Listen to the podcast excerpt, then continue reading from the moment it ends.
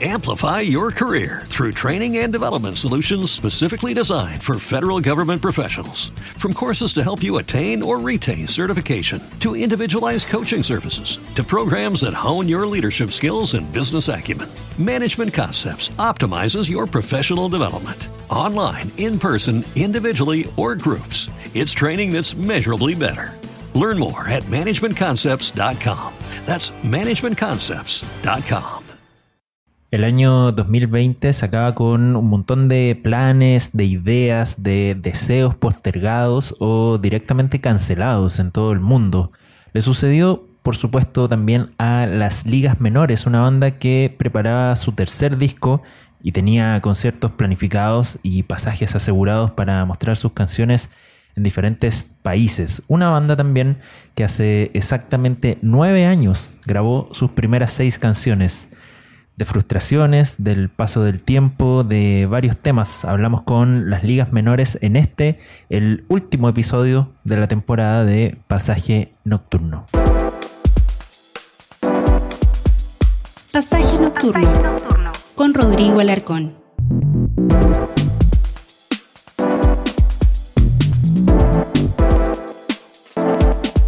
Siempre les recordamos, Pasaje Nocturno se puede escuchar a través de diferentes vías los miércoles a las 21 horas a través de Radio Juan Gómez Millas, radiojgm.cl que repite también este programa los sábados en el mismo horario. También pueden encontrar cada capítulo cada semana en Melómanos Magazine, en melómanosmag.cl, nuestro sitio amigo. Y también pueden encontrar este y cada uno de los episodios de este año de Pasaje Nocturno en Radio La Central, radiolacentral.cl. Hoy hacemos el último episodio del 2020, el último de la temporada de pasaje nocturno.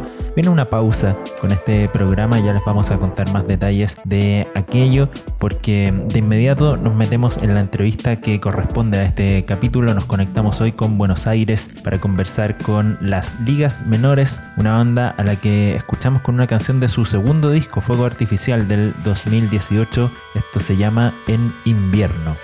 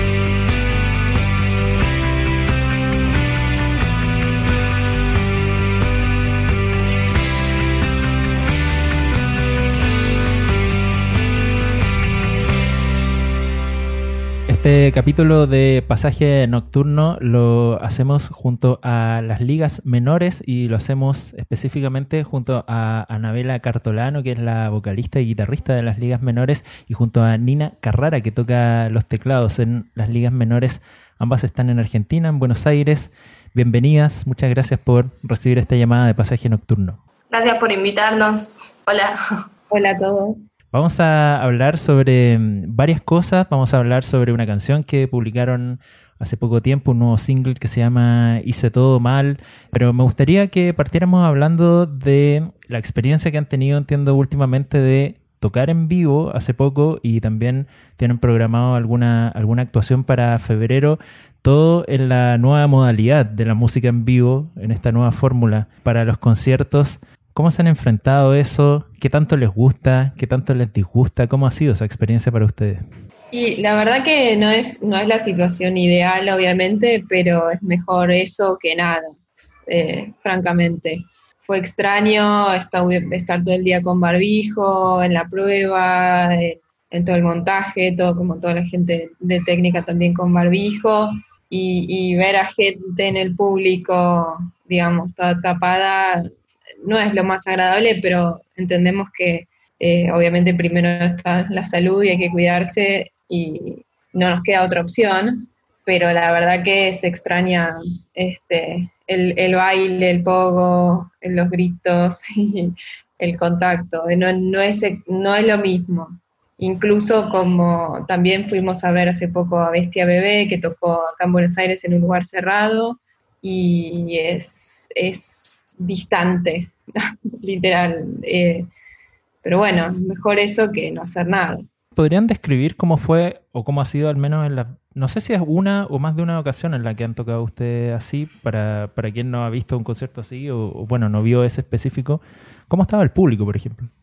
En la primera, el público estaba sentado y había mucho, mucho eh, sí, sentado, cada uno como distanciado eh, con barbijos eh, y en la segunda parados, distanciados con barbijo. Eh, y ahora el 18 de febrero hay una fecha nueva que vamos a hacer en el Centro Cultural Conex y también es con protocolo, así que también probablemente estén sentados con barbijo. la verdad que sí, no, no nos gusta nada, pero es como lo único que nos queda también. O sea, también es como público y como, como músico, me parece que de ambos lados es horrible, eh, pero que es lo que hoy es y lo respetamos y que habrá que esperar hasta nuevo aviso que se pueda volver a lo que era antes, que sentimos que igual falta para eso, así que, eh, no sé, nos vamos adaptando como personas en pandemia y como músicos en pandemia, o sea, sí. O sea, tanto en la música como en la vida real, estamos todos adaptándonos bueno, nuestro trabajo que es la música, o al menos uno de ellos, es lo que hay. El 2020 para ustedes, como para todo el mundo, ha sido un año lleno de, planes que, se cancelaron o que se tuvieron que postergar o modificar en el mejor de los casos. Eh, ustedes iban a viajar mucho, iban a ir a festivales como Lollapalooza, como Primavera Sound. ¿Han encontrado algo positivo? ¿Han encontrado algo bueno en un año tan lleno de ese tipo de frustraciones, me imagino, para un grupo? ¿Ninu? No, no, la verdad que prefiero haber viajado y me hubiese gustado haber hecho todos los planes. Creo que lo único positivo que le veo, por lo menos, fue haber, parar, eh, haber parado un poco, tomarnos un descanso, que venimos ya hace muchos años sin parar de, tocar. Creo que lo único que digo, bueno, por lo menos pudimos parar unos meses, descansar y y repensar, qué sé yo, la, vida. Pero, pero no, no, prefiero que no hubiese pasado la pandemia. Yo la verdad que no le encuentro muchas cosas positivas. A nivel banda, sobre todo, no, no, cero. Teníamos, eh, o sea, veníamos como en una montaña subiendo, subiendo, subiendo, y este año iba a ser como el año para mí eh, Primavera Sound con Pavement era como lo, no sé si hay algo más que eso que podíamos llegar. Ya el año pasado habíamos tocado en un festival donde habíamos podido ver a Wizard y de pronto, ¡pum! Como que bueno, listo. Eh, qué sé yo, sí, pudimos sacar canciones nuevas y juntarnos eh, en la medida que nos podíamos juntar, pero no, no, no es para nada lo mismo. Y a nivel personal, qué sé yo, eh, yo me metí bastante en una introspección que sin la pandemia no sé si hubiese hecho. No quiere decir que lo haya pasado bien, de hecho todo lo contrario, pero eh, no sé, uno lo, va viviendo día a día. Que ese fue el consejo que me dieron al principio de la pandemia, como tenés que vivir esto el día a día porque no, si no es una incertidumbre total. Así que bueno. hubo, hubo también como un principio de cuarentena que fue como un poco más romántico, así en el sentido de que, wow, qué locura, está todo el mundo frenado. Y después en realidad también volvimos un poco más a la vida normal, y, pero con complicaciones. Eh, entonces, digamos, ya, ya estaríamos como para que termine. Porque ya hay un clima general social de hartazgo mundial, me parece. Sí, la impresión que uno tiene, al menos desde afuera, es que las ligas menores es una banda que, viaja y que toca en vivo sobre todo mucho y que ha sido así en gran parte de su historia, que ya son casi, casi 10 años. ¿Habían pasado un tiempo tan largo alguna vez sin, sin tocar o sin tener tanta actividad? ¿O esta es la primera vez que, experimentan algo así? no, no. De hecho, el otro día decíamos que este año tocamos seis o cinco veces, algo así, Nin. Y eh, el año que más tocamos habían sido 58, algo así. Hay, algo que, hemos conversado con muchos músicos en este programa que es preguntarles por el, último recuerdo justamente de un concierto, ya sea de un concierto como, como espectadores o como presentándose ustedes mismas. ¿Se acuerdan ustedes del último? El, último fue uno un poco accidentado en Mar del Plata, que tocamos en un festival eh, un tanto accidentado, eh, pero fue una experiencia divertida, porque incluso fue un festival eh, con muchas bandas y viajamos todos en un micro y era como de repente un viaje escolar a, a Mar del Plata, cosa que ahora también sería imposible porque había como, no sé, 40 personas adentro de un micro eh, durante seis horas, es como, ahora resulta todo tan, tan irreal, eh, pero eso es lo último que, recuerdo, que fue con banda Los Chinos, también tocó Juana Molina, eh, bueno, muchas bandas más. Y sí, ese fue como lo último que me quedó de pre-pandemia. Sí, que fue en febrero. Sí. Y ya marzo, bueno, 14 de marzo yo me guardé y el 16 de marzo se hizo oficial. Y bueno, acá estamos. bueno, hay una canción que ustedes han publicado hace poco, es un single que se llama mm, Hice todo mal, que entiendo que es una canción que, viene dando vuelta en el repertorio del grupo hace, hace un tiempo ya. ¿Cómo nació esa canción? ¿Qué la motivó, al menos en su letra? Eh, era una frase que siempre me salía natural al cometer un error, como, te hice todo mal. Eh, pero te das cuenta que, bueno, el, mundo sigue girando igual y que el resto sigue su vida a pesar de que vos cometiste un error. Entonces va más por ahí y que darte cuenta que por cometer un error no quiere decirse que, bueno, no lo puedes volver a intentar o no te puede salir incluso mejor. Eh, creo que esa fue un poco la... Hay, hay varias mezclas igual. O sea, a mí me pasa que por ahí tengo cosas anotadas y después las, la uno en una las uno en una canción eh, u otras veces, por ejemplo, no sé, en invierno es como que, bueno, salió toda la letra de una. En, Hice Todo Mal hay, partes que fui como mechando de otras situaciones. Eh, que eso me parece interesante porque es como que es una canción que por ahí un pedacito es para una persona, otro pedacito es para algo en general, otro pedacito es algo que se me ocurrió a mí, entonces queda como una variedad de letra. Y es una canción que, como, decía, viene, viene hace un rato. Es una canción que va a formar parte de un nuevo disco. ¿Cuál es el plan? ¿O, va a quedar como un single? Sí, esa canción la empezamos a trabajar ya hace más de un año en, mm. España, en una de las giras que hicimos en España, que fue en, julio del año pasado, que fue una gira larga de festivales. Entonces, entre cada festival, que eran solamente los fines de semana, íbamos a una sala de ensayo en Madrid y la empezamos a armar ahí y bueno, finalmente la terminamos grabando. O sea, antes de la pandemia este, hicimos unas maquetas y ahora en, en, cuarentena terminamos de, de grabarla eh, acá en Buenos Aires. Así que sí, ya viene, tiene un, recorrido. Y la idea es que va a formar parte de, de un futuro disco, pero igualmente, bueno, la estamos lanzando como, como simple y posiblemente en unos meses también salga otro adelanto más del disco. Pero la idea es que, que, todo forme parte de un disco. Igual nunca se sabe. También los planes pueden ir cambiando. Es imposible hacer planes hoy en día. Sí, ya, ya aprendieron la lección, yo creo, ¿no? Como todos, ¿no? Sí, sí. No planear nada. que la vida te sorprenda. ¿Cómo se le ocurrió este video medio Spinal Tap que, que publicaron junto a la canción? Eh, Porque el video, primero que ya en la, banda en general hay, eh, es ese clima eh, como de tragicomedia siempre. muy Spinal Tap, muy. muy Nos ha pasado, hay escenas de Spinal Tap que nos han pasado en la vida real, como no encontrar el escenario y esas cosas. Pues es así. Y venía con nosotros un amigo que es Diego Sendra, que es de Película Fantasma, se llama su productora, y él se ofreció a ir filmando y como las escenas fueron surgiendo un poco eh, sobre el ruedo, digamos, como, no sé, estaban las maquinitas y surgía la idea de que cada uno tenga una historia, entonces, bueno, Mika hacía lo de las maquinitas, la pileta es justo en el departamento de, ellos, o sea, de él y, Dori, que es eh, la novia y una amiga nuestra también, entonces nos hospedaban y, filmábamos donde podíamos filmar. O sea, está la sala, eh, está manejando, que era como yendo a una fecha, o sea, es como documental de la gira, pero con escenas actuadas. Eh, de hecho, cuando llegamos a Benidorm nos pareció un lugar muy raro, muy eh, que había que filmar algo ahí. Ahí es la escena de, del minigolf.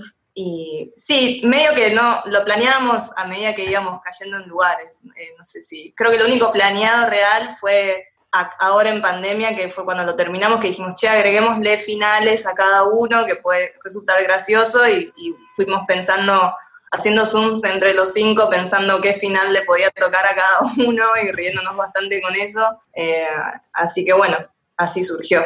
Sí, Nina, ¿cómo te ha ido con la secta ufológica? Bien, bien, soy, soy una persona nueva, super zen ahora. Ya, ya no golpeas las camionetas. ¿eh? Eh, un poco menos. bueno, ese es el videoclip de mm, Hice todo mal, el último single de las ligas menores que vamos a escuchar ahora en Pasaje Nocturno.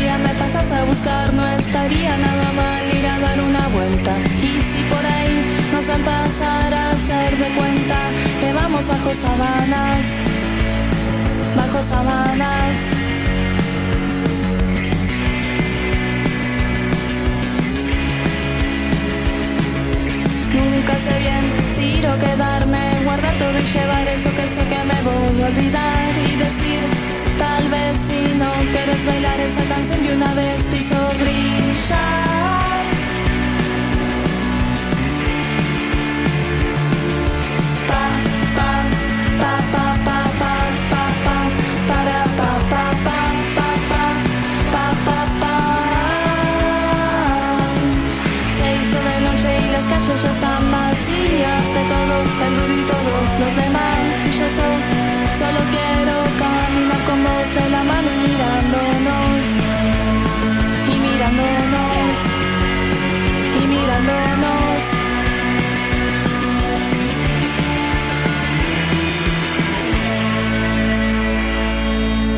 Esa canción que estaba sonando recién es de las ligas menores y se llama De la mano. Estamos conversando en este capítulo de Pasaje Nocturno con Anabela y con Nina, dos de las integrantes de las ligas menores, que mm, hace poco, entiendo, volvieron a grabar esta canción que, es de la primera etapa del grupo, pero esta es una nueva versión la que acabamos de escuchar. ¿Por qué quisieron grabarla de nuevo?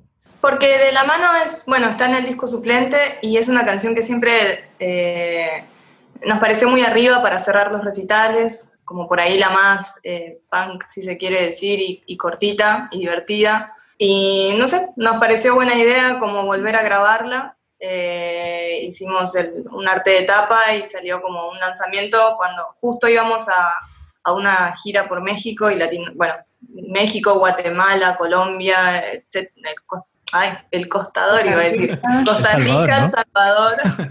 Eh, y bueno, eh, eh, nos, parecía bueno tener algo nuevo, entre comillas, porque si bien es una canción vieja, fue regrabada para iniciar la gira y, poder promocionarlo. Así que así, así fue. Sí, hay, hay varios temas del disco suplente que habíamos regrabado para, para el primer disco, para las ligas menores, y esa siempre había quedado como al margen y era un tema que es un tema que lo hacemos todos los recitales, entonces estaba bueno que haya una, reversión y también eh, en el proceso también trabajó Busti de, El Mató, el guitarrista del Mató, eh, que estuvo, hizo unos teclados, así que como que también estuvo bueno esa parte de repensarla desde otro lado. ¿Qué tan avanzado, qué tan adelantado está ese próximo disco de las ligas menores? Hay canciones como la que acabamos de, escuchar, pero no sé si es un disco en el que ya estaban trabajando cuando todo se interrumpió, por ejemplo. ¿Cómo está eso?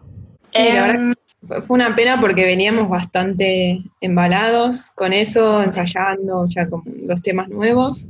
Igual está, está encaminado. Tenemos, hay temas que incluso ya los venimos tocando en vivo en los últimos recitales eh, habíamos tocado, eh, sí, dos de los temas. Hay uno que ya está listo, que va a salir pronto, pero digamos, falta, falta un poco de trabajo de, preproducción, de sala de ensayo, que es un poco complicado en estos tiempos. Pero bueno, obviamente la idea es que salga el año que viene, eso seguro. ¿O no? Una certeza hay que tener, algo, de algo hay que agarrarse. Horizonte, por favor. La, tentación que uno tiene, y también ha sido parte de la conversación de capítulos anteriores de este programa, es entender toda la música que ha salido este año y la que va a salir el próximo, por ejemplo, como reflejo, como producto de esta situación que, que ha sido de encierro, de crisis, con las particularidades de cada país, por ejemplo, pero tiene varios elementos en común. ¿Creen que se va a notar eso en esas canciones nuevas de las ligas menores? También o que van a provenir de un lugar diferente, por así decirlo? Yo creo que sí. Pasa que también hicimos canciones personalmente cada uno. Eh, Ninu hizo, Pablo compuso, yo compuse. Entonces, de pronto es como que hay canciones que surgieron en la pandemia que ni siquiera fueron probadas en una sala de ensayo. Eh, solamente está el audio de WhatsApp. Eh, y eso también estaría interesante ver, si bien había canciones un buen pilar de canciones, medio que ocho canciones ya había, más o menos, seis, ocho canciones, y, pero a mí me gustaría probar algunas que surgieron en, en la pandemia, como no, no, no, pasaría por alto esa, ese experimento. Em, Y también me parece que en los últimos ensayos, aunque hayan sido canciones, eh, por ejemplo, hay una canción que, la veníamos trabajando, tiene ya como cinco años más o menos, eh, y surgió como algo nuevo. De hecho, el, adelanto que vamos a sacar dentro de poquito para mí es muy distinto a Hice Todo Mal y a, y a lo que venimos haciendo con las ligas en general. Entonces, para mí esa, eso fue lo que más bronca me dio, como que sentí que estábamos llegando a algo nuevo y todos estábamos bastante entusiasmados. Si bien nos gusta lo que venimos haciendo, está bueno también ir evolucionando o, generando algún tipo de cambio en cuanto al estilo de música, como que ya tenemos una identidad y de pronto surgió esto nuevo y bueno, pandemia.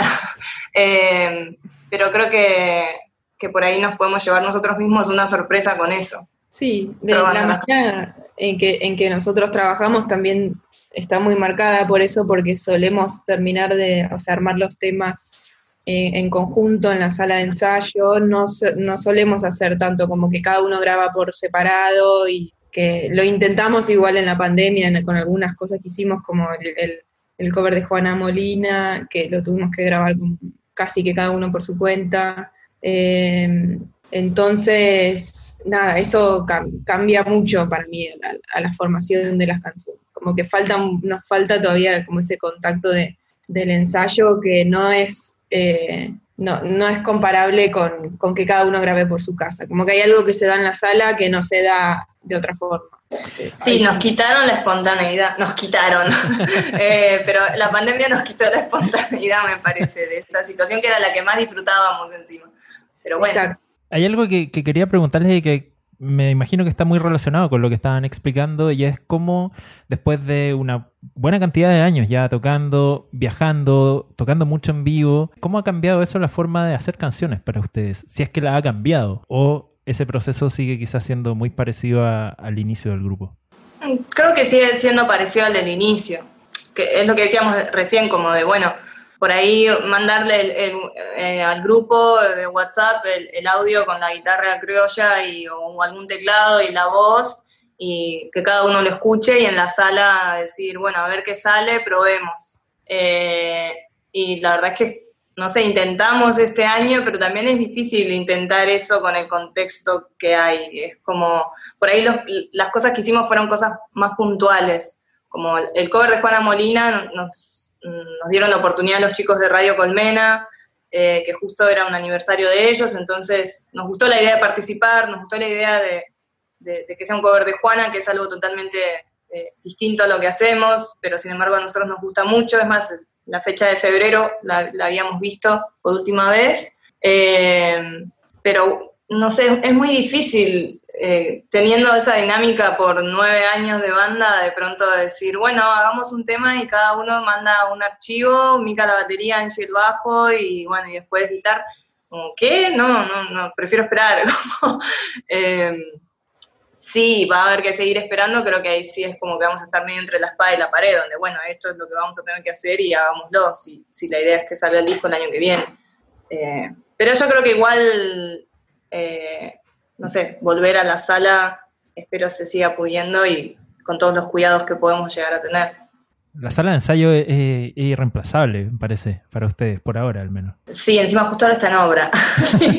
Así que eh, es, lindo porque es una sala que ahí grabamos el disco suplente, ahí fue siempre todo, es como el, la segunda casa de todos, no solo de las ligas, sino de muchas otras bandas. Y el otro día cuando Pipe, que es eh, quien nuestro productor y quien, quien, nos grabó muchas cosas y nos ha ayudado un montón, eh, nos contaba cómo esta nueva, que iba a agrandar el estudio y bla, bla, bla, tirar pared abajo, qué sé yo. Y bueno, por eso ahora está. El otro día fuimos a una sala totalmente distinta y es raro, es como devuélvanos nuestro hogar, pero hay que esperar. Digamos que ese, ese cover de Juana Molina es de lo decidí yo, ya que lo han mencionado en varias ocasiones, eso lo hicieron, claro, para un compilado de una radio de allá, ¿no? Radio Colmena. Sí. Hay una historia que quería pedirles para cerrar ya esta conversación que, recordaran y que tiene que ver justamente con lo que mencionabas, Anabela. Cuando uno mira los créditos del disco suplente, que es el primer EP que ustedes sacaron, dice grabado el día 30 de diciembre del 2011 por Tom Quintans en estudios La Bestia Bebé. Son exactamente nueve años. ¿Cómo fue esa grabación? ¿Qué recuerdan? cómo podrían hacer un relato de ese día, pues, pues es un día preciso, ¿no? Sí, sí.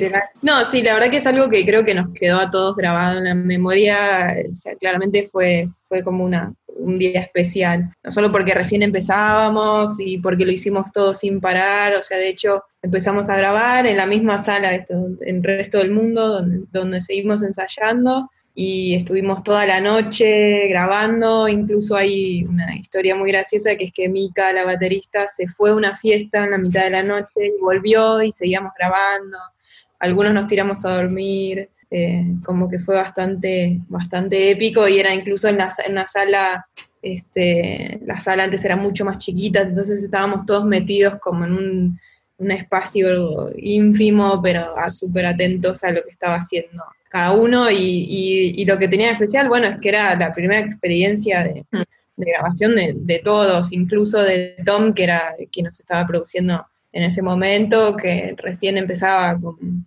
más en rol de productor.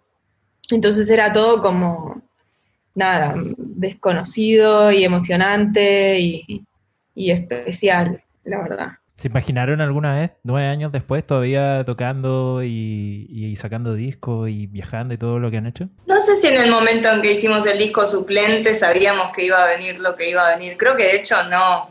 Creo que fue como más bien un grabemos esto y veamos qué pasa. Y después eh, lo, gracioso era que por ahí pasaban cuatro o cinco años y era como las ligas menores, eh, eh, que, wow, como que sí, empezamos a tener un, nombre y parecía rápido, pero a la vez habían pasado años, digamos. Por eso digo que llegar a donde habíamos llegado eh, no fue de la nada, o sea, justamente son nueve años donde hubo mucho trabajo y mucho, mucho de decisiones de vida también, como de, de decir, bueno, a esto le voy a dedicar tiempo porque tiene mucho tiempo dedicado, la verdad, y mucho esfuerzo. Entonces, eh, sí, no sé, pensar hoy en ese 30 de diciembre a mí me da mucha ternura, éramos, siento que éramos muy bebés, y, no sé, eh, con la ingenuidad de grabar una maqueta que pensamos que iba a ser una maqueta y que, no sé, no sé si a los meses o al año ya por internet nos dimos cuenta que había llegado a México y nos parecía rarísimo sobre todo después, eh, la primera gira a México, que fue años después del disco suplente, fue más con el, con el primer homónimo, nos sorprendió muchísimo. Es, lo más lindo de todo para mí eh, de tener una banda es que las cosas no dejan de, sorprenderte. Como ir a un lugar y que canten con euforia tus canciones y las letras, que se acerquen y te charlen, como en lugares que vos no conocés porque tenés una banda encima, porque por ahí si no, sin la banda no, no hubiese sido. Yo no, no sé si hubiese tenido la oportunidad de conocer muchísimos lugares de Latinoamérica, eh, si no hubiese sido por la banda. El norte argentino yo lo conocí eh, por la banda, había ido antes, pero no tan a lugares donde fuimos. No sé, eh, es, es, un trabajo muy lindo, la verdad. Ese disco comienza con una canción que se llama Accidente, que me parece que, que ha cobrado un nuevo sentido en este 2020. ¿Se dieron cuenta en algún momento de eso? ¿Cómo, ¿Cómo fue? Sobre todo esa frase, ¿no? Cuando termine todo esto. Eh, nos dimos cuenta por, o sea, a ver, siempre nos gustó que resignifiquen las canciones. Eh, a, mí personalmente prefiero que, por ahí la gente pregunta, che, ¿y este, este tema de qué trata? ¿O por qué, por qué dice las cosas que dice? Y, y, en realidad me ha pasado por ahí contar la historia real y que, la gente se decepcione o, uy, qué bajón. Entonces digo, prefiero que piensen, o sea, que cada uno se la apropie eh, la letra, digamos, y que le dé su significado. Y pasó, bueno, este es el claro ejemplo de accidente con, cuando termine todo esto. Creo que porque todos queremos, quisimos y vamos a querer que esto eventualmente termine. Eh, no, nos pareció bastante interesante, la verdad. Y después nosotros hicimos un video donde cada uno, como el clásico de la pandemia, cada músico filmándose con un instrumento. Eh, yo no sé si en un futuro, cuando veamos esos videos, o nos riamos o lloremos. la, verdad eh, va a ser interesante también un poco eh, pensar en la banda como, mirá, en, no sé, en dos años más cuando veamos esta época, este año que pasó, eh, eso, como personas también. No, yo pienso que también eh, va un nuevo significado que relacionado a accidentes, que habla también mucho de estar en, la casa y de colgar guirnaldas para, alegrarse, y creo que eso es algo que nos, nos identificamos todos en este proceso de estar encerrados y de tratar de ponerle lo mejor a una situación que, que es un bajón pero bueno, que hay que intentar eh, este, alegrarse cada día, con, aunque sea con una, eh, con una guirnalda. Sí, a, mí me gusta la idea de pensar que, como yo lo, miro ahora, nueve años, y digo, en un momento dice, me mata la ansiedad y que todo sea tan aburrido, y digo, wow, no tenía ni idea lo que realmente era la ansiedad. entonces me, me, intriga saber qué va a pensar Lani en nueve años en el futuro sobre esta ansiedad que estoy sintiendo ahora. Eh, así que bueno, nada, es, es, interesante ver cómo el paso del tiempo va resignificando las canciones que uno escribe. Vamos a escuchar esa canción de las ligas menores que se llama Accidente y de este modo cerramos también esta conversación. Anabela, Nina, muchas gracias por hablar con Pasaje Nocturno. Muchas gracias. Muchas gracias. Y de pronto un accidente y yo como resultado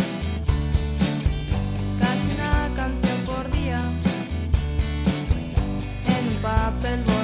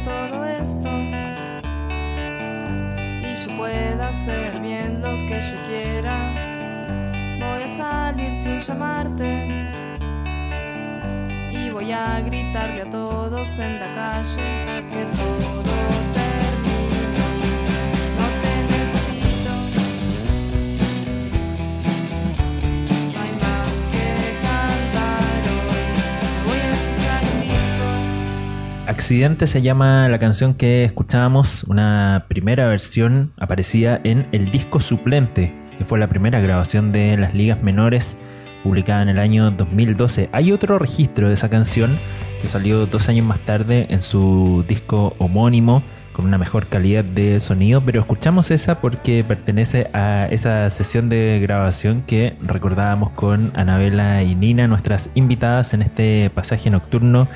Gracias a ellas por la conversación, gracias a Mila Belén también por su valiosa ayuda para hacer esta entrevista. Como dijimos al comienzo, este es el último episodio de la temporada 2020 de Pasaje Nocturno, una temporada que iniciamos como parte de la Radio Universidad de Chile, donde nació este programa, y una temporada que, pandemia de por medio, acabamos en un formato distinto, de la mano de varios amigos y amigas que es necesario mencionar ya en el cierre de este programa y de esta temporada. Gracias a todos quienes acogieron a Pasaje Nocturno en la programación de Radio Juan Gómez Mías, en radiojgm.cl desde hace tiempo que somos parte de ese proyecto, en especial a Diana Torres y bueno, todas las personas que trabajan con ella ahí en la Radio JGM. Gracias a Ignacio Silva también y Melómanos Magazine que recibió este programa a partir de agosto de este año 2020 en esta nueva modalidad nos colaboró y nos ayudó con la difusión semanal y nos permitió también llegar a nuevos oídos. Así que siempre la invitación a visitar, a seguir las novedades de Melómanos Magazine en melómanosmag.cl.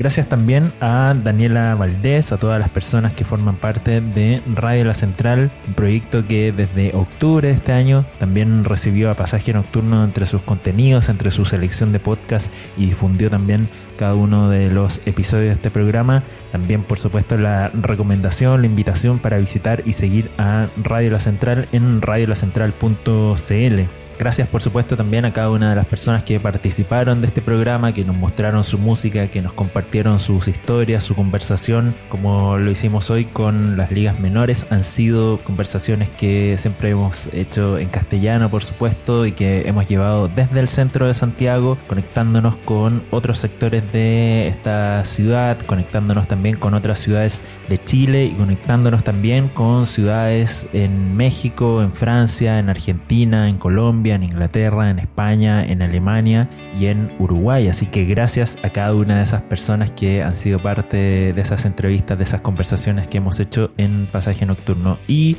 sobre todo, por supuesto, gracias a cada una de las personas que han escuchado una o varias de esas conversaciones, que las han comentado, que las han compartido. Esperamos que hayan conocido nueva música, que hayan encontrado nuevas ideas, que se hayan sentido acompañados en este extrañísimo año 2020, sobre todo en los momentos más difíciles, pero bueno, a lo largo de toda esta temporada. Con este capítulo vamos a marcar una pausa en pasaje nocturno para descansar, para pensar en cómo mejorar este programa, para volver en algún momento que no sabemos todavía cuándo será, pero para volver en algún momento con nuevos aires. Por supuesto, todos los episodios de este año van a seguir disponibles.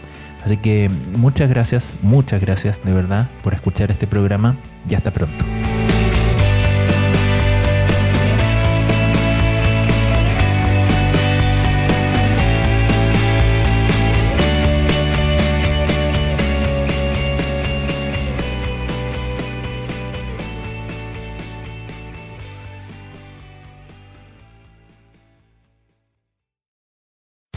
Amplify your career through training and development solutions specifically designed for federal government professionals. From courses to help you attain or retain certification, to individualized coaching services, to programs that hone your leadership skills and business acumen, Management Concepts optimizes your professional development. Online, in person, individually, or groups, it's training that's measurably better.